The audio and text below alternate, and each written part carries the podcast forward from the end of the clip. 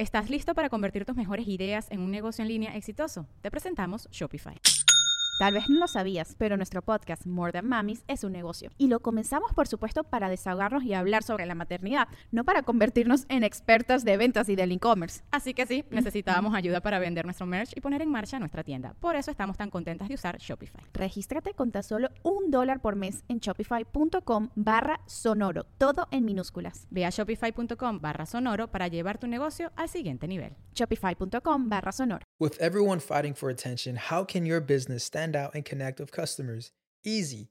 Get Constant Contact. Constant Contact's award winning marketing platform has helped millions of small businesses stand out, stay top of mind, and see big results fast. Constant Contact makes it easy to promote your business with powerful tools like email and SMS marketing, social media posting, and even events management.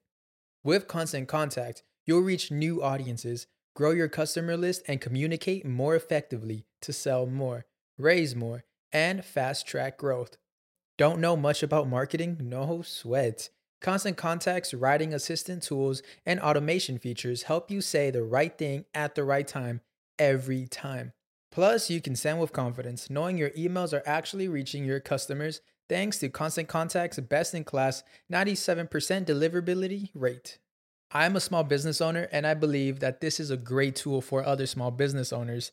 In small businesses, you need to create a team. And if you're starting by yourself, Constant Contact can be the team that you need. Tackle any challenge with Constant Contact's expert live customer support. Plus, everything's backed by the 30 day money back guarantee. So get going and start growing your business today with a free trial at constantcontact.com. Just go to constantcontact.com right now. Constant Contact, helping the small stand tall. ConstantContact.com. Estás escuchando El Dolop, parte de Sonoro y All Things Comedy Network. Este es un podcast bilingüe de historia americana en el que cada semana yo, Eduardo Espinosa, le contaré un suceso histórico estadounidense a mi amigo José Antonio Badía, que no tiene idea de qué va a tratar el tema. Muy bien. ¿Estás listo? Nunca. Excelente. El agua con radio funcionó bien hasta que se le cayó la mandíbula. ¿En qué ojo me pongo el parche? Malditos salvajes incultos. Pagaba 25 centavos a los niños de la localidad por cada perro o gato que le llevaran. No, espérate, ¿qué? El parque se hizo consciente, el parque probó la sangre, güey. ¿De qué se va tan... Lo bueno es que nada más te trabas cuando lees, ¿verdad? Sí, sí, sí.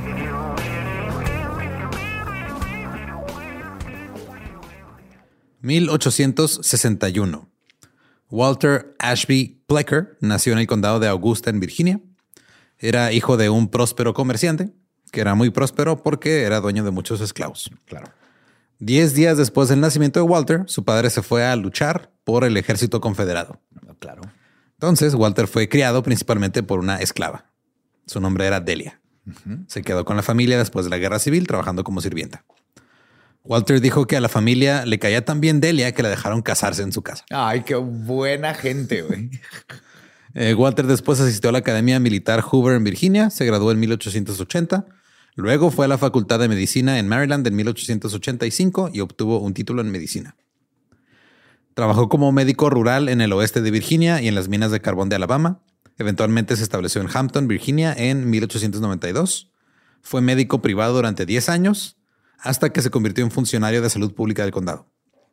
En su nuevo cargo, Walter se interesó en el parto y en la formación de parteras. Incluso desarrolló una incubadora simple para uso doméstico. Oh.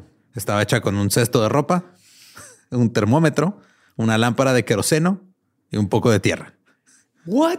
Como si los niños fueran vampiros, se necesitan su tierra para sobrevivir. Básicamente. Y fue un éxito. De hecho, funcionó Oh. también que la tasa de mortalidad entre el- los pobres se redujo gracias a este invento.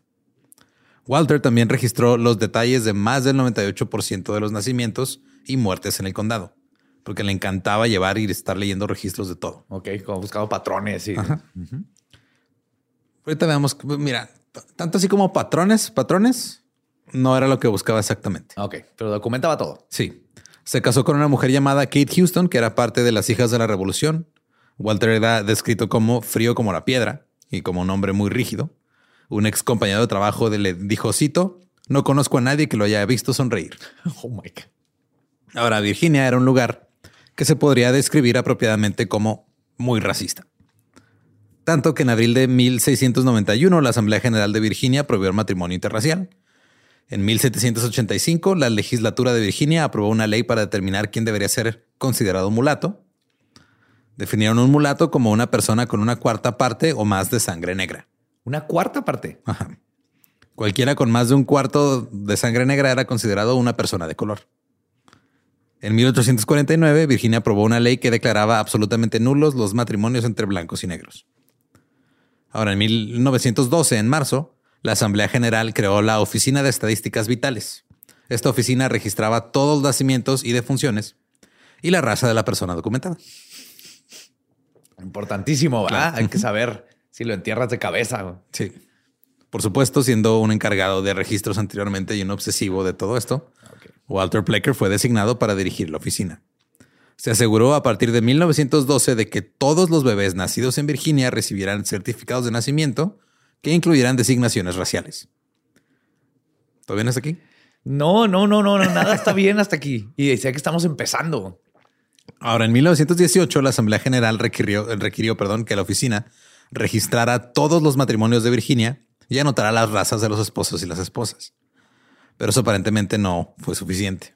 Empezaron a jalarlos del cuellito y te colgaban y si no llorabas, era, ah, mira, esto, es buena raza. Redefinieron lo que era una persona de color.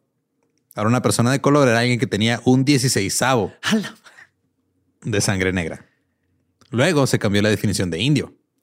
Los indios eran personas que no tenían sangre negra en absoluto, pero tienen una cuarta parte o más de sangre india. Ok. Todo súper claro. ¿Quién está haciendo fracciones? Eh, tienen historia con eso. Ahora, Walter Plecker estaba muy interesado eh, tanto en los blancos como en Jesucristo. Era un presbiteriano fundamentalista, creía que la Biblia era infalible. Pensaba que la segregación era una verdad bíblica. Eh, incluso decía que Dios inundó, la tierra y destruyó a Sodoma porque estaba enojado por la mezcla de razas. Sí, porque eso dice en la Biblia. La Biblia infalible que tomaba literal, ahí decía. Ahí decía lo de las razas, ok. En septiembre de 1922, Walter fundó los Anglo-Saxon Clubs of America, o los clubes anglosajones de América, con Ernest Cox, que era un agente de inmobiliario y de seguros, y John Powell, que era un compositor y pianista. Ellos se veían como una alternativa al Ku Klux Klan. Se consideraban a sí mismos como la ciencia y la oposición intelectual a la estúpida brutalidad del, del Ku Klux Klan. O sea, lo mismo, ¿no? Es que nosotros somos inteligentes. Nosotros sí acabamos la prepa. Sí.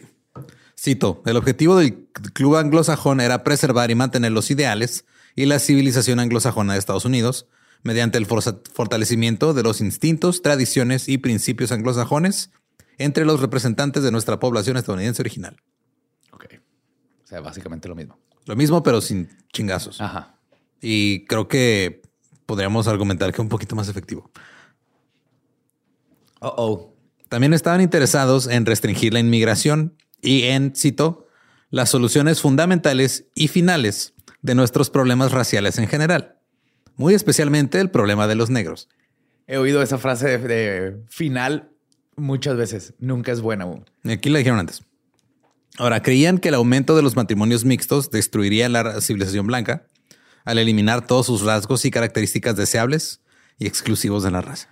De repente la gente va a saber bailar, va a cocinar rico, le van a empezar especies, echar especies a la comida. Esto no puede, no puede ser en este país. A donde mm. inmigramos, no creemos que inmigre la gente. Gatos y perros viviendo juntos, güey. en armonía, güey. No, no, no, no. Y todo esto era una creencia popular de la época, de la eugenesia. Ya lo platicamos en el episodio 134 de este podcast. Esta ciencia se consideraba ah, cosa de un hombre pensante fue ideada por el primo de Charles Darwin, Francis Galton. La palabra eugenesia significa bien nacido. Y la creencia era que la pureza racial y genética daría como resultado una sociedad más estable y que esto podría obtenerse mientras la cría, mediante la cría selectiva. Al promover los matrimonios selectivos, se podrían eliminar los trastornos hereditarios no deseados. Entonces, en resumen, digo que está más a detalle en el episodio que hicimos, pero si quieres que las personas este, estén bien, entonces vas a escoger a los más chingones para que se reproduzcan y esterilizar a los que no quieres que se reproduzcan. Sí, sí, sí. Sí, eso fue una forma estúpida de, de, agarrar las ideas de Darwin y la evolución y moldearlas a tu idea de raza. Eh, sí, esta idea fue muy bien aceptada en los Estados Unidos. Fue un camino a seguir, particularmente entre los académicos estadounidenses. Claro, lo dijo Darwin. Yo no lo dije, lo está diciendo Darwin. El primo de Darwin eh, es un Darwin. Es un Darwin. Se impartieron cursos sobre eugenesia en muchas universidades muy conocidas y los ricos dieron un chingo de dinero para apoyar estas cosas. Ahora, en Virginia, los blancos creían que los negros eran inferiores, pero creían que sus negros eran los negros superiores. Es cierto. Sí. Ellos tenían Todos los, negros valen madre, pero nosotros están más chidos que los tuyos. Sí, tenemos mejores negros que los de ustedes, aunque todos son inferiores. Pero los de nosotros son poquito menos inferiores. Tenían, tenían lógica, según ellos. Ellos decían que los esclavos malos eran vendidos río abajo. Y ellos estaban río arriba, entonces han quedado con los negros más chingones. Ahí les toca lo- la primer, la primer pasada de las verduras, agarran lo más chido y a los otros les toca ya las, las no, que están inmaduras y así. Sí, porque ser vendido río abajo era cuando tu dueño no te quería, te vendía río abajo y Sí, te donde ahí sí estaba. te tratan súper de la chingada. Entonces, eso significaba que los negros de Virginia procedían de poblaciones seleccionadas y los traficantes de esclavos también, este, pues cobraban más caro por venderles a Y los negros de Virginia así, ah, gracias, güey. Ahora, los médicos de Virginia creían que el Estado tenía los mejores negros, pero también argumentaban que los negros tenían más delincuencia, perversión sexual y enfermedades desde que se acabó la guerra civil. El presidente de la Asociación Médica Estadounidense, un médico de Virginia, investigó para encontrar, cito, alguna explicación científica de la perversión sexual en el negro de la actualidad. Antes de la guerra civil, la violación de una mujer blanca por parte de un negro era casi desconocida. Ahora los periódicos nos dicen lo común que es. Las crecientes tasas de locura y enfermedad indican que el negro está volviendo al salvajismo y está destinado a la extinción. Toda la historia muestra que ninguna raza inferior puede existir durante muchos años en contacto con el hombre blanco dominante. Es la temible supervivencia del más apto. Repito, este güey era el presidente de la Asociación Médica Estadounidense. Está diciendo que están de evolucionando. Se están volviendo salvajes, güey, como en su utopia, güey. Por supuesto, los clubes anglosajones eran muy populares. Hicieron ramas y franquicias y la madre. Tenían más de 400 mem- miembros para junio de 1923. Solo nueve meses de haber abierto sus puertas.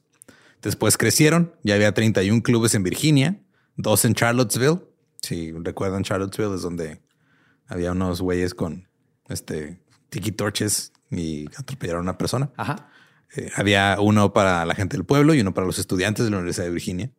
Ah, desde chiquitos agarraron, bueno, chiquitos. Ahora, uno de los fundadores, John Powell, el pianista, dijo, este club no tiene nada que ver con el Ku Klux Klan. Somos amigables con los negros. Pero el presidente y el secretario del club de Richmond habían sido miembros del clan. Oh, God. O sea, eso no tenemos nada que ver. Es, no, sí, güey, sí tienes que ver. Nomás estás No, encontrando... subiste de nivel y ahora estás atacando de una forma más política. Sí. Ahora, Virginia tenía dos periódicos principales, el Richmond Times Dispatch y el Richmond News Leader. Ambos estaban de acuerdo con los clubes. Los periódicos apoyaron al, al club publicando chingos de artículos hablando sobre pues, la raza. Su retórica estúpida. Por ejemplo, había uno titulado, cito, ¿se convertirá la América Blanca en una nación negroide? Oh my God. Pero el club tenía planes más grandes. Juntos, Powell y Walter trabajaron en un borrador de lo que se convertiría en la Ley de Preservación de la Integridad Racial de 1924. Y no fue muy difícil de aprobar porque muchos miembros de la legislatura eran miembros de los clubes anglosajones. Oh, oh. Cuando la gente habla de racismo sistémico, a esto es a lo que se refieren. Exactamente. Ha Este es- estado ahí, no se ha ido, se hereda y está en el poder. Sí, o sea, cuando la gente luego está diciendo, no, pero es que el racismo, la discriminación y eso, a esto se refiere, güey, a que está así inmiscuido en el gobierno y en las políticas y todo, y ya de entrada nomás nacer de otro color es una desventaja. Ajá. Ahora, la ley impedía que una persona blanca se casara con una persona no blanca. A las personas no, blan- no blancas les llamaban personas de color. Para ello tenían que definir la blancura. Entonces, la definieron de la siguiente forma. Cito, una persona que no tiene ningún rastro de sangre que no sea caucásica. Y no tiene ritmo tampoco. Son de los que aplauden así de... Yeah. Jack White. Ese güey estaba muy fuera de ritmo, pero cómo está disfrutando el, el concierto. Ahí sí, sí, como me dio risa. Lo, lo aprecio por su entusiasmo, pero hijo, me sacaba de onda su- a sus aplaudidas. Estaba más blanco que el apellido de Jack White. Pero bueno, todos los demás eran clasificados como personas de color. Pero luego tuvieron que hacer una excepción. Esta excepción era conocida como la excepción de Pocahontas. What? Si ya vieron Pocahontas de Disney, te quitamos un quinto de tu un dieciséisavo, lo cual ya te lleva a un catorceavo. Básicamente, eh, lo que pasó es que muchos de los blancos prominentes de Virginia eran descendientes de Pocahontas y John Rolfe, o por lo menos eso pensaban. What? Y ellos decían, no, es que nosotros somos descendientes de Pocahontas, güey. Pero somos blancos, pero somos descendientes de Pocahontas. Hicimos esta ley estúpida, entonces ahora Ajá, tenemos sí. que arreglar nuestra cagadero para no Ajá, caer dentro como de eran- la misma exacto, discriminación que como, hicimos. como eran conocidas como las primeras familias de Virginia, no querían clasificarlos como de color porque eso los iba a condenar socialmente. Entonces escribieron lenguaje muy específico en el proyecto de ley.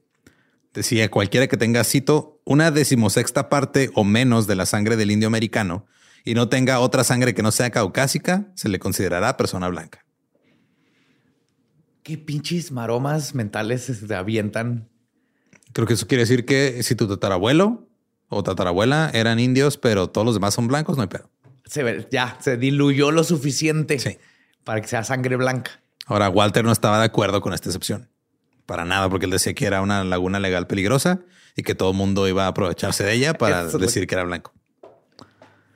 Ahora, esas- esa ley pedía que las personas se registraran voluntariamente en la oficina de Virginia y fueran allá a registrar su identidad racial. Falsificar la identidad racial en una licencia de matrimonio o un certificado de nacimiento era un delito grave que podría resultar en un año de prisión. Por decir que eras de un color que según ellos no eras. ¿Y cómo sabe no había 23 en mí? No, no había nada, güey. Ni actas de nac- no había ni IDs. Eh, mira, ahorita llegamos a eso. Walter promovió la ley tanto como le fue posible. Hizo folletos, empezó a repartir por todos lados, escribió artículos para revistas, hizo discursos, conferencias, habló con asociaciones médicas de salud de todo el sur del país. De hecho, ahí se jactaba de que Virginia tomó la delantera en mantener la pureza de la raza blanca. También llevaba un registro y le escribía personalmente a los ciudadanos, a los ciudadanos para advertirles de sus fechorías raciales. Por ejemplo, en 1924 le escribió una carta a una mujer que acaba de tener un hijo. Y el padre era una persona de color. No, ¿cómo se le ocurre? Cito, esto es para advertirles que ese niño es un mulato y no lo pueden hacer pasar por blanco. Una nueva ley aprobada por la última legislatura dice que si un niño tiene una gota de sangre negra, no puede ser contado como blanco. Tendrá que hacer algo al respecto y asegurarse de que al niño no se le permita mezclarse con niños blancos. No puede ir a escuelas para blancos y nunca puede casarse con una persona blanca en Virginia. O sea, este vato era tan sin que hacer que tenía tiempo de personalmente hacer esas cartas y mandárselas. Era De su trabajo. chismoso. Ajá. O sea, no era que estuviera sin qué hacer, era su trabajo, güey. trabajo. Pues era el, el que estaba a cargo de la oficina de integridad racial. O sea, Sí, era, pero mandarle la carta para decirle ya era como- muy dedicado a su trabajo. Ajá, ya es como un pasito extra de tu trabajo. Sí, estaba muy comprometido con la causa, güey. Sí, totalmente. Ajá, con la causa caucásica. Walter claramente tenía puesto el ojo en esa mujer antes de que se aprobara la ley. También tenía puesto el ojo en muchas otras personas que había estado observando desde antes. Inmediatamente después de que se promulgó la ley, escribió una carta a la Autoridad de Salud de Virginia. Cito. Se estima que hay de 10 mil a 20 mil o posiblemente más personas casi blancas en el estado que se sabe que poseen una mezcla de sangre coloreada. En el pasado ha sido posible que estas personas se declaren blancas o incluso que la corte así las declare. Luego han exigido la admisión de sus hijos en las escuelas blancas y se han casado con personas blancas. En cualquier gran reunión o escuela de personas de color, especialmente en las ciudades, se observarán muchos que apenas se distinguen como de color. Estas personas, sin embargo, no son blancas en realidad. Y es probable que sus hijos vuelvan al tipo claramente negro, incluso cuando toda evidencia aparente de mestizaje haya desaparecido. Y el otro día andaba ahí en la caballería y vi a un Lenny Kravitz, le dicen, y me confundí. Porque como que sí, pero como que no. Y está bien guapote y bien pinche perfecto, pero no sé qué hacer. Entonces que prohibir esos Lenny Kravitz porque nos confunde a los blancos. La Oficina de Estadísticas Vitales de Virginia se ha mantenido atenta a la situación y ha velado por el bienestar del Estado en la medida de lo posible. A menos que se utilicen medidas radicales para evitarlo, Virginia y otras partes de la nación seguramente seguirán con el tiempo el camino de todos los demás países en los que personas de dos o más razas han vivido en estrecho contacto. Para tener éxito, debe hacerse imposible el matrimonio mixto de la raza blanca con mestizos. Pero eso no es suficiente. Se debe influir en el sentimiento público para que cese la mezcla fuera del matrimonio. El público debe ser inducido a mirar con desdén y desprecio al hombre que se degradará a sí mismo y dañará a la sociedad con actos tan abominables. Creo que no, si tienes a alguien de raza blanca, que no existe la raza, pero raza blanca y mulato, mientras más tengan hijos, más se va diluyendo hasta que llegan a un 17 y ya es blanco. No, pero es que acuérdate que ellos dicen que los negros luego van a, o sea, si tienes una ah, gota de sangre negra, vas a devolucionar y te volver salvaje, güey. Entonces una gota de sangre te es este, es como la, la policía, güey, que una manzana podrida pudre a las demás. Sí, sí, sí. Es como sangre vampiro, güey. Te entra eso y te va a hacer vampiro. Ahora, todavía sigue la carta este güey. Si la Oficina de Estadísticas Vitales, los empleados que emiten licencias de matrimonio y las autoridades escolares son las barreras que esta ley coloca entre el peligro y la seguridad del Estado libre asociado.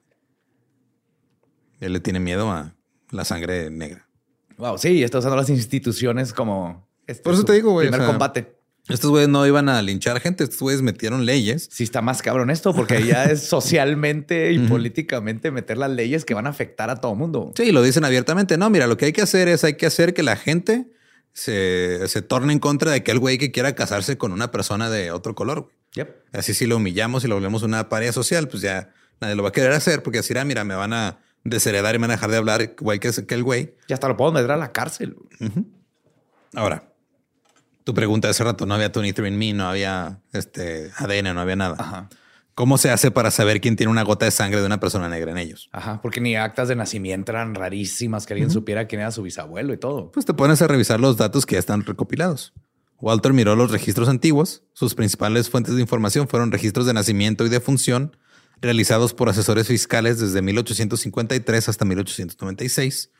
También había registros de matrimonio a partir de 1853, informes del censo entre 1830, 50 y 70, y estos censos incluían una lista de negros libres por condado.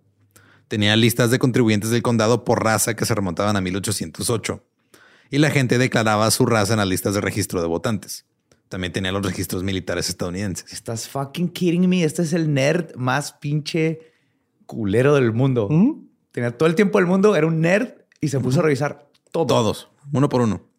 Incluso Walter localizó un libro escrito por un hombre, un hombre negro este, llamado, cito, Cabezas de Familia Negras Libres en los Estados Unidos en 1830. Este libro fue utilizado para que tú supieras dónde había gente que fuera de tu familia, güey, porque se separaban y y este usó este libro, lo usó un chingo, para demostrar que las personas tenían alguna. Para encontrar a tu abuelo. Algún pariente o algo. Dijo, ah, no, es que este tuvo un pariente negro hace 150 años. Aquí lo dice este libro en 1830. Qué pedo. Cito. De los nombres presentados por un funcionario local para su verificación, encontramos en esa lista a Solomon Collins y Vardy Collins. En el libro encontramos al menos, dos, al menos 12 cabezas de familia de apellido Collins o Collins y esto muestra que eran negros en el censo de 1830. Hizo que los secretarios estatales que emitieran licencias de matrimonio determinaran quién era blanco puro y si tenían alguna duda, no, no tenían derecho a emitir la licencia hasta que tuvieran pruebas. Oh, aparte. O sea, si llegaba alguien y se quería casar y tú estabas haciendo la licencia, dices, híjole, güey. Mira, señor Lenny Kravitz, la neta, estoy confundido. Vamos a tener que revisar las listas del nerd peligroso este. Sí, te vamos a dejar 10 minutos en el sol. Si te pones más sexy, no te puedes casar. Si te pones rojo y te da melanoma, en chinga te damos la licencia de matrimonio. Ahora, eh, lo que hizo fue este, darle a la Oficina de Estadísticas Vitales la carga de trabajo de revisar los registros antiguos para determinar si no había gente negra en el pasado de estas personas. Nada puede salir mal de darle a un burócrata que tiene el poder de, sobre tu vida, el poder sobre tu vida. Ah, Nada sale mal. Nada, nunca. Todo va a estar bien. Luego Walter creó lo que él llamó la Red de Integridad Racial. Juntó a 6.000 parteras, 2.500 médicos, 1.300 registradores locales y 2.500 empresarios funerarios como informantes. como chismosos, güey. Ajá, como un mini gestapo. Ajá. Cito, tenemos uno o más representantes en cada comunidad local dentro de dos a cinco millas de cada persona. Se ha contactado a las autoridades escolares a través de su diario y el público está siendo instruido por artículos de periódico y conferencias. Básicamente, tu vecino te podía acusar de, creo que ese güey es poquito negro. Sí, pasan. El otro día pasé y empecé a tocar un tambor y empezó a mover las caderas. Obviamente tiene ritmo. Ese mi vecino no es puro. Y no se trataba solo de registros. Walter tenía otras formas de determinar la raza. Cito, si un peine pasa por el cabello de un solicitante, es un indio. Si no, es un negro. What? Sí, o sea, si pasaba el Sí, por el la peine textura del y, ajá, cabello. y no se atoraba, es porque eras indio. Se atoraba, es porque eras negro. ¿Y si eras blanco? Does it matter? No importa, güey. Lo que dice, o sea, no nada más es el color de la piel, es la sangre. No hay manera de saber nada. güey. Ahora, su red de integridad racial tomó decisiones basadas en lo que se les hinchaba un huevo. Una carta a una de sus personas en la red decía, cito, en cuanto a decidir el punto de raza, usted y el sheriff y cualquier otro ciudadano inteligente de su comunidad son tan capaces de juzgar por la apariencia del niño como el científico más erudito. Ah, sí, ok. No hay absolutamente ninguna prueba de sangre u otro tipo para determinar esa pregunta. Solo la apariencia de los niños y los hábitos de la madre. Ah, what? Sí, entonces, nomás con ver al niño y ver cómo se portaba la madre, decidía si era negro o no. Mira, esa señora no ha corrido a su hijo a la casa y el hijo ya tiene seis años. Esa señora es o latina o negra. La vida de las personas estaba cambiando por completo en función de las características físicas o de los apellidos. Debido a que se trataba de una ley, las personas se encontrarían en los tribunales, acusados de ser ligeramente negros.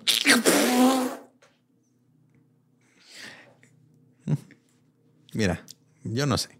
Yo nomás estoy aquí leyéndote la historia. Wow.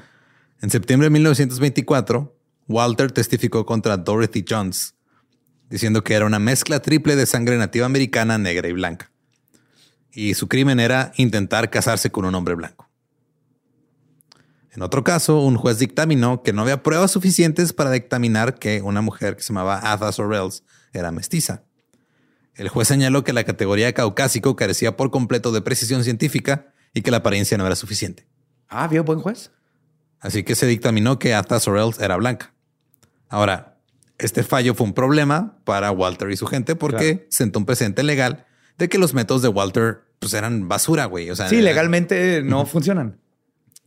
dijo que este eh, Walter le dijo a la prensa que el fallo cambiaría su trabajo en el buró, así que mejor dejó de llevar los casos a los tribunales y nada más se basó en este, su red de espías raciales Para chingar desde. para chingar desde abajo.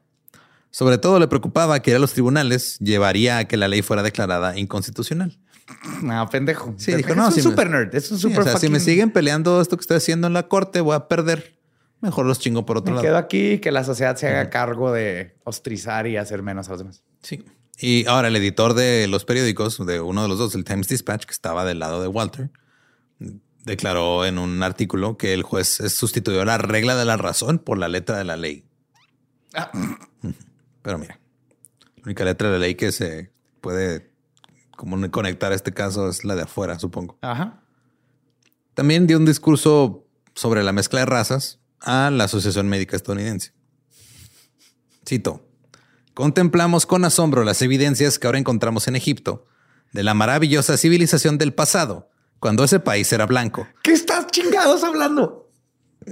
Los faraones extendieron su conquista hacia el sur. Trajeron como cautivos a un gran número de hombres y mujeres negros. La mezcla de razas comenzó y progresó hasta tal punto que uno de los faraones tomó como esposa a una mujer negra, cuyo hijo lo sucedió en el trono. Siguió la caída de Jerusalén y los egipcios fueron capturados por los babilonios. Ahora, es este mulato o su descendencia el que está causando todo el problema. Nadie, nadie de los que está hablando es blanco. Absolutamente nadie. güey.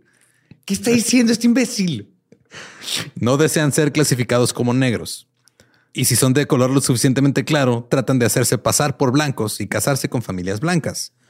Deben utilizarse todos los medios posibles para evitarlo. El arma más poderosa es la opinión pública. ¿Qué está diciendo? Que Egipto antes era blanco, güey. Y luego los médicos, así que sí. Sí, sí, cierto. Sí, razón. tiene sentido. Tiene sentido Gracias. También como las estatuas de mármol de los romanos, ¿no bien? Están todos blancos. Así es.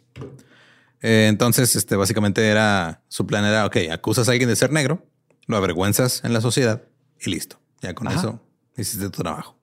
Eso es lo que haces cuando los tribunales no quieren ponerse de tu lado con tus chingaderas. Las reacciones de otros médicos en esta reunión fueron de aprobación. Por ejemplo, el doctor eh, W.A. Evans de Chicago dijo, cito, el oficial de salud que no reconoce la higiene racial y las peculiaridades raciales, las ventajas y desventajas de mezclar estas cepas, está fallando en la responsabilidad que descansa sobre sus hombros. ¿Qué chingados están hablando? Hay una raza, Homo sapien. Ajá. That's it. Bueno, Homo sapien, Neandertal, y, pero ya nomás quedamos Homo sapiens. ¿Estás seguro? Bueno, ya dudo porque los doctores. Porque resulta que en Egipto todo el mundo se veía igual o más pálido que yo. Sí, sí, llegó los babilónicos y uf. El doctor Dempsey de New Orleans dijo, cito, ninguna mezcla de japoneses, chinos, negros, etcétera, eh, ha alcanzado jamás el alto pináculo por el que se conoce a la raza blanca. ¿De qué chingados está hablando? Uno, Ajá. vámonos en su lógica, porque Sí. ahí tuvieron que armar o más de sumo. ¿Tú crees? Ah, es que les cambiaron el color, ¿va? No son blancos, son amarillos. Sí, o sea, los- pero siguen siendo color, güey. O sea, ni los japoneses, ni los chinos, ni los Ajá. negros han hecho algo tan chingón como los blancos. Con tres mil años de historia más y Walter también recorrió el estado hablando en clases de biología, explicando que la ley de integridad racial estaba dando el primer paso hacia la, cito, solución final del problema de los ya negros. te mete esa palabra. Yes. Un discurso que Walter dio a los estudiantes de biología. Ajá. Decía, cito, en el transcurso de la vida de algunos que ahora viven, podemos esperar que la población actual de 12 millones de personas de color aumente a 20 o posiblemente 30 millones, tal vez a 100 millones durante el próximo siglo. Los y esto sin decir nada de los prolíficos mongoles, que ya están firmemente establecidos en nuestra costa occidental. Así le decía a los chinos. Ah, Con la competencia de este gran número de personas de bajos ide- ideales y bajos niveles de vida, el gran esfuerzo por asegurar los medios para mantener una familia hacia el estándar deseado, la población blanca será desplazada. Virginia ha hecho el primer intento serio de detener o posponer el mal día cuando este ya no sea un país de hombres blancos. apunta eso por favor en el papel que inventaron los chinos. Gracias. Walter le contó a otra clase acerca de 40 miembros de una familia que se había determinado que estaban relacionados con un hombre negro que tuvo hijos con una mujer blanca cuatro generaciones atrás. La familia había estado viviendo como una familia blanca, ¿Cómo se les ocurre? pero la oficina los clasificó como personas de color. Por lo tanto, tuvieron que cambiarse de escuela, ir a diferentes médicos, básicamente mudarse a otro Cambiarse lado. la vida. Sí, cambiar la vida completamente porque pues, ah, resulta que dice ese güey que pues, no puedes porque no eres blanco. Denme su mayonesa nunca. Jamás van a volver a comer mayonesa. Walter estaba muy preocupado por los estados que permitían el matrimonio interracial. En ese momento eran Connecticut, este, Columbia, Illinois, Iowa, Kansas, Maine, Michigan, Massachusetts, Minnesota, New Hampshire, New Jersey, New Mexico, New York, Ohio, Rhode Island, Pennsylvania, Vermont, Washington y Wisconsin y Wyoming. Ah, Son bastantes. Ajá. Pero los animó a subirse a su tren racista.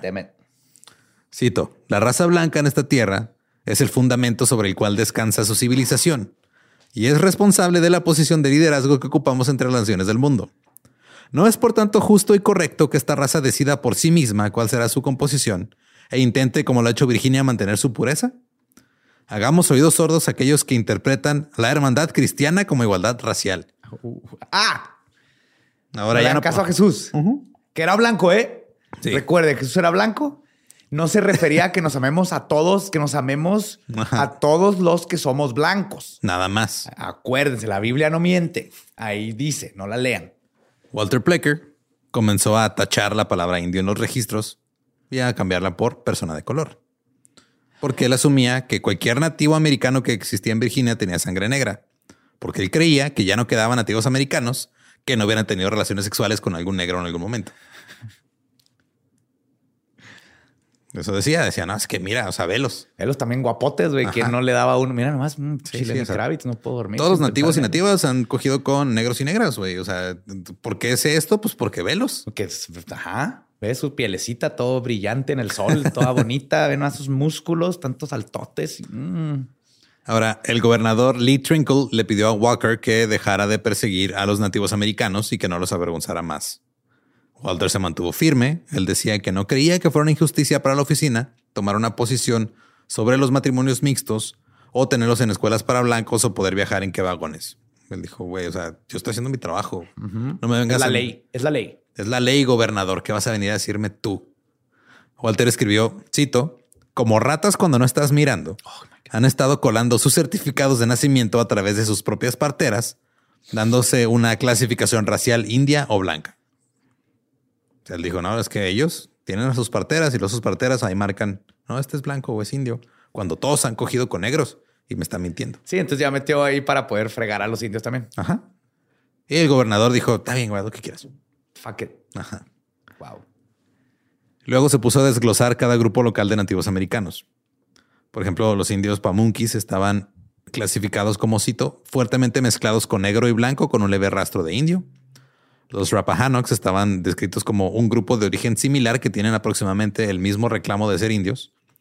De los indios Chickahominy dijo que, cito, su existencia como tribu es un truco político para permitir que los blancos mantengan el control del gobierno del condado, porque los indios no votan. ¿Qué?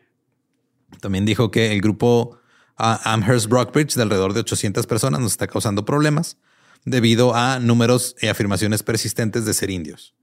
Y los Apache no existen, son osos que están rasurando los Cherokee para hacerse pasar por otra raza porque quieren votar.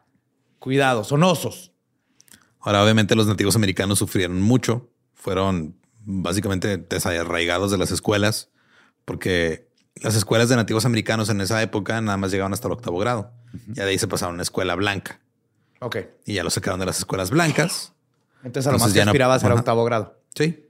Y era o ya irse a una escuela negra o nomás salirse de, ¿De estudiar? de estudiar. Y muchos optaron por salirse a estudiar porque pues, estaba de la chingada. La mayoría de ellos simplemente abandonaron el área, o sea, se fueron de Virginia para escapar la discriminación. Stephen Atkins, quien todavía vive y es el ahora jefe de la tribu Chickahominy, dijo de la época, cito, éramos la tercera raza en un estado de dos razas. Recuerdo una vez que viajaba con mi padre, entramos en una gasolinera porque tenía que ir al baño y había un baño marcado como blanco y un baño marcado como de color. Y le dije, Ajá. papá, ¿qué hago? Oh, qué pinche triste, güey. Ahora, en 1924, un abogado de Richmond cuestionó la autoridad de Walter para cambiar el certificado de nacimiento de una mujer clasificada como india que había nacido antes de 1924. Y Walter admitió ante el abogado que él en realidad no tenía ese poder. What? Cito, en realidad, he estado mintiendo mucho, sabiendo todo el tiempo que nunca podría sostenerse nada de esto legalmente. Es la primera vez que he sido descubierto. Walter hizo esa admisión por escrito, pero el abogado se quedó callado, güey, y no dijo nada y No madre hasta ser. años después. Sí. Pues el vato no hace que, hey, sorry, guac, guac, la Ajá. cagué. ¿Sí? Y Walter continuó con sus chingaderas. Una carta de Walter que escribió el 26 de diciembre de 1929 decía, cito, Estimado William Adcock, recibí su carta en la que dice que hemos decidido perder hasta la última gota de sangre que tenemos antes de que seamos clasificados como de color. Los registros antiguos que tenemos, hechos por los comisionados de ingresos para los impuestos, dan claramente la historia de su familia. Estos registros muestran que su padre era un hombre de color, su madre era hija de un mulato registrado, y personas responsables del condado de Amherst que siguen viviendo dicen que se le conocía como una negrita de piel morena que vivió casi 100 años. Quiero advertirles que la ley de integridad racial tipifica como delito penitenciario que cualquier persona con un rastro de negro se case con una mujer, persona blanca o que se registre en la Oficina de Estadísticas Vitales como blanco. Todas las parteras o cabezas de familia que intenten registrar nacimientos o muertes de personas de color como blancos pueden ser acusadas de un cargo de delito grave. Eso se le escribió un güey así de, a ver, güey. Yo sé que tú dices que tú conoces a tu papá, Ajá. pero alguien me dijo que era negro. Entonces vamos a tener que cambiarle aquí. Cualquiera que se casara o el pariente de alguien que se casara podía ingresar a la oficina de registros para buscar registros de su futuro esposo o esposa o suegro. Pues nomás para ver este. Para asegurarse. Sí, no- para asegurarse. Y cualquiera que no fuera blanco, pues ya, básicamente estaba jodido.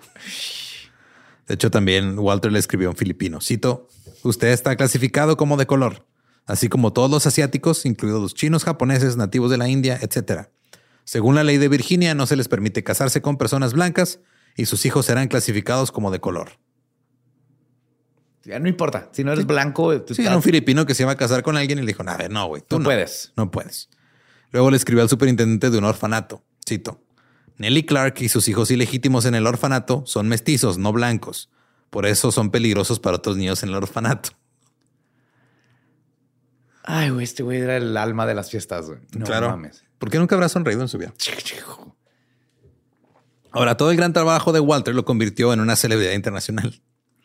En agosto de 1932 pronunció un discurso de apertura en la tercera conferencia internacional sobre eugenesia en la ciudad de Nueva York. A esa asistió un hombre llamado Ernst Rudin de Alemania, quien después, este, por después me refiero a 11 meses, ayudó a redactar la ley de eugenesia de Hitler. En 1935, Walter le escribió al director de la Oficina de Mejoramiento Humano y Eugenesia de Alemania. Le explicó las leyes de pureza racial de Virginia y solicitó que lo pusieran en una lista de correos para recibir boletines del departamento alemán. Si me mandar cupones también para Sauerkraut, estaría, estaría muy, muy, muy contento. Y luego felicitó al Tercer Reich por esterilizar a 600 niños en Argelia que tenían padres negros.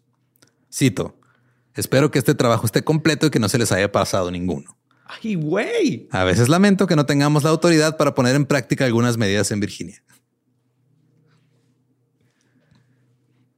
¿Todo bien ahí? Well shit, ¿no? well shit. Un poquito pasado de verga el compa. Cuando Estados Unidos se unió a la guerra, los nativos americanos podían registrarse en el ejército como indios y ser entrenados con tropas blancas. Pero Walter no estaba contento con esto. Habló con una junta estatal de servicios selectivos y cambiaron su política para que las juntas fueran responsables de determinar el origen étnico de cada registrante. Y luego, para todos y cada uno de los nativos americanos que se inscribieron al ejército, Walter llegaba y presentaba evidencia en contra de ellos, diciendo que no eran este, indios, que eran negros o eran de color. Aparte, llegaba así, tiraba la puerta así. Nadie se espera, Walter, el racista. ya lleva... Usted, usted no es blanco, usted tampoco. Lleva ya 20 años haciendo estas pendejadas este güey. Cito, nuestra carta de diciembre de 1942 expuso el esfuerzo decidido de los mulatos libres de los primeros días así enumerados antes de 1865 en el censo, para escapar de la raza negra. Ahora, desde hace algún tiempo, se han negado a registrarse en el servicio militar obligatorio como negros, según lo requerido. Tres de estos negros fueron sentenciados a prisión el 12 de enero en Richmond por negarse a obedecer el proyecto de ley. Ahora, realmente el ejército y todo sí. en la cárcel por ser negros. Ajá. Pues que no te declaraste como negro, güey. Entonces me estás diciendo que, o sea, no me dijiste que eras negro. Entonces, en vez de no te puedes ir a morir. Sí, en vez de darte la oportunidad de pelear por este país de mierda que no te ha dado nada más que chingaderas, te vamos a la cárcel.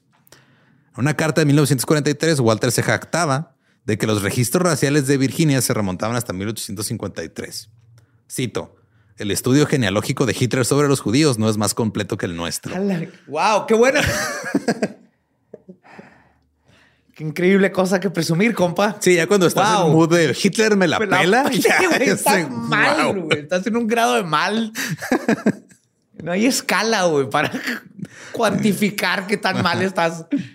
En ese momento tenía una enorme lista de apellidos por condados y ciudades de lo que llamaba familias negroides mixtas queriendo pasar como indios o blancos. Había, o sea, literal estaban así: el condado de Avermill, los Moon, Powell, Kidd, Pumphrey. En el Amherst, los Adcox, los Beverly, los Branham, los Duff, Floyd, Hamilton, Hartless, Hicks, Jones, Lawless, Painter, Ramsey, Red Cross, Roberts, eh, Terry, Tyreek, Willis, Clark, Cash, Wood, etcétera. O sea, sí venían todas las listas, pero por condado y por ciudad. Así, güey, si te apellidas así, estás tratando de ocultar que tienes este pasado de sangre negra. Ahora, Walter Plecker finalmente se retiró en mayo de 1946, a la edad de 85 años. 85. 85 años. Ahí pasó la mitad, más de la mitad de su vida chingando el alma.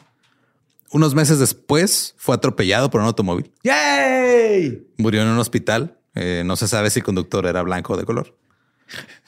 Pero su obituario en el periódico afroamericano de Richmond se titulaba, cito, Doctor Plecker, 86, racista rabioso, asesinado por auto. Bueno, la historia le hizo justicia, por lo menos el periódico. Ahora, en mil... Está rabioso la vez. sí, pues fuera el, el, único periódico de Richmond que no lo apoyaba. Les dejo así de "A ver, ese pinche pendejo ya se Chivato. murió. En 1959, el hombre que Walter escogió para reemplazarlo hizo destruir los archivos de integridad racial. ¿No mames, neta? Sí. Las escuelas de Virginia se integraron en 1963. En 1967, la Corte Suprema de los Estados Unidos dictaminó que la Ley de Integridad Racial de Virginia violaba la decimocuarta enmienda de la Constitución. Esta decisión anuló las prohibiciones sobre el matrimonio interracial en 16 estados. Pero ahora cambia la mentalidad de todos esos, pende- de esos pendejos, que vivieron toda su vida bajo lo que les decía Deja tú la mentalidad, güey. Todavía faltan cosas. En 1975, la Asamblea General de Virginia revocó el resto de la Ley de Integridad Racial Virginia no se dejaba. No. Y luego en febrero del 2001, la legislatura de Virginia expresó lamentación por la experiencia de Virginia con la eugenesia. Ah, ya. Sí. Sorry. En el 2001 fue, ay, güey, perdón, mira. Perdón, pero, pero, pero estábamos más vergas que Hitler. Que no se les olvide ese pedo. Pero perdón, pero, pero, pero neta estábamos más vergas que ese güey. Pero sus acciones han seguido causando problemas en nuestra época. Cito, estuvieron muy cerca de cometer un genocidio estadístico contra los nativos americanos en Virginia, lo que dice el jefe William Miles de la tribu Pamunkey. De hecho, esto se le conoce como el genocide on paper o el genocidio, Genocidio en papel. papel. Porque en 1930 el censo de los Estados Unidos registró 779 indios en Virginia Ajá. y en 1940 el número se redujo a 198 porque este güey los tachaba y los ponía como personas de color. Entonces sabía cuánta gente verdaderamente nativa había. Entonces, las tribus de Virginia que querían obtener el reconocimiento federal y por lo tanto obtener este, fondos para vivienda, atención médica, educación, estaban encontrando este, dificultades, perdón, porque uno de los requisitos era que demostraran su existencia continua desde los 1900. Pero Walter Plecker los purgó como raza en el papel. güey. Oh, fuck. Entonces, eso hizo que hiciera casi imposible obtener el dinero federal que ellos se merecían. Ajá. De hecho, los Pamunkey recibieron el reconocimiento federal de la Oficina de Asuntos Indígenas hasta el 2015. güey. No mames, Hace poquito. siete años apenas. Después de todo el desmadre que tuvieron que hacer. güey. Y aún así, en el 2015 estaban ahí los pinches güeyes, los lobbies acá, este, Tratando de no. tratando, ¿no? y eran güeyes de los, de los casinos de MGM, güey, que están financiando el pedo para que no les puedan dar a, a ellos. Para este, que no pusieran ellos sus no negocios, pusieran sus, casinos y todo. Ujú. Hijo. En el 2007, la Cámara de Representantes aprobó una ley para reconocer a las tribus de Virginia a nivel federal. Hasta el 2007. güey. Y en enero del 2018 se aprobó el proyecto de ley. 11 años después de que se introdujo. El presidente lo convirtió en ley Hace cuatro años. hace cuatro años. O sea, lo que hizo este güey hace, desde hace 100 años hasta ahorita sigue valiendo más. Afectando. Sí, sigue afectando. Porque básicamente dijo, no, es que los indios ya no existen. Son personas de color. Todos. Sí, ya se mezclaron con todos los demás y ya es lo mismo. Sí. Y pues, digo, este, no sé si se han dado cuenta, pero básicamente todo esto sigue pasando. Eh, no ha cambiado la manera de pensar. Es lo que te digo. Virginia, Una ajá. cosa es cambiar las leyes. Otra cosa es cambiar la mentalidad y la adoctrinación de cientos de 100 años. Sí, Virginia hasta la fecha sigue siendo un estado particularmente racista. Ajá. Eh, cuando pasó todo el pedo, lo que platicamos en Boston de los autobuses, pasó lo mismo cuando integraron las escuelas acá. Yep. Cagadero. Pero pues esa es la historia del registro civil racista de Virginia. El, el, el más uno que Hitler. Sí, es que neta, o sea, ya cuando en cualquier situación de la vida que te encuentres a ti mismo diciendo Hitler me la Pues pela. Hitler sí, pero yo, o sea, Ay, güey. Si quieren escuchar el episodio en inglés, es el episodio 166 de The Dollop, The Racist Record Keeping of Virginia. oh shit. Ajá. Y pues recuerden que este nos pueden seguir en todos como arroba el Dollop. A mí me encuentran como ningún Eduardo. Ahí me encuentran como el va diablo. Y, pues, si no conocen su historia, eh, pues puede que alguien o algo agarre sus datos este, genéticos, raciales, etcétera. Y luego cuando las cosas se van a la mierda, los este, clasifiquen como personas de color. Yes. En lugar de nomás déjate llevar por Lenny Kravitz. Nada más déjate llevar. ¿Estás listo para convertir tus mejores ideas en un negocio en línea exitoso? Te presentamos Shopify. Tal vez no lo sabías, pero nuestro podcast More Than Mamis es un negocio y lo empezamos por supuesto para desahogarnos y hablar sobre la maternidad, no para convertirnos en expertas de ventas y del e-commerce. Así que sí, necesitábamos ayuda para vender nuestro merch y poner en marcha nuestra tienda. ¿Y cómo suena con Shopify? Llegó otra venta. Shopify es la plataforma de comercio que está revolucionando millones de negocios en todo el mundo. Ya seas un emprendedor desde tu casa o desde donde sea, Shopify es la única herramienta que necesitas para iniciar, administrar y hacer crecer tu negocio sin dificultades. Con Shopify puedo gestionar pedidos, envíos y pagos desde cualquier lugar, brindándote toda la información y estadísticas de tus ventas al detalle. Regístrate para un periodo de prueba con tan solo un dólar al mes en shopify.com barra sonoro, todo en minúsculas. Ve a shopify.com barra sonoro para llevar tu negocio al siguiente nivel. Shopify.com barra sonoro. ¿Estás listo para convertir tus mejores ideas en un negocio en línea exitoso? Te presentamos Shopify.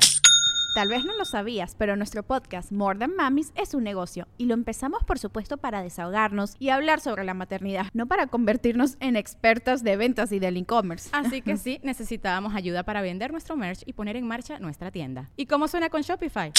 Llegó otra venta. Shopify es la plataforma de comercio que está revolucionando millones de negocios en todo el mundo. Ya seas un emprendedor desde tu casa o desde donde sea, Shopify es la única herramienta que necesitas para iniciar, administrar y hacer crecer tu negocio sin dificultades. Con Shopify puedo gestionar pedidos, envíos y pagos desde cualquier lugar, brindándote toda la información y estadísticas de tus ventas al detalle. Regístrate para un periodo de prueba con tan solo un dólar al mes en shopify.com barra sonoro, todo en minúsculas. Ve a shopify.com barra sonoro para llevar tu negocio al siguiente nivel. Shopify.com barra sonoro.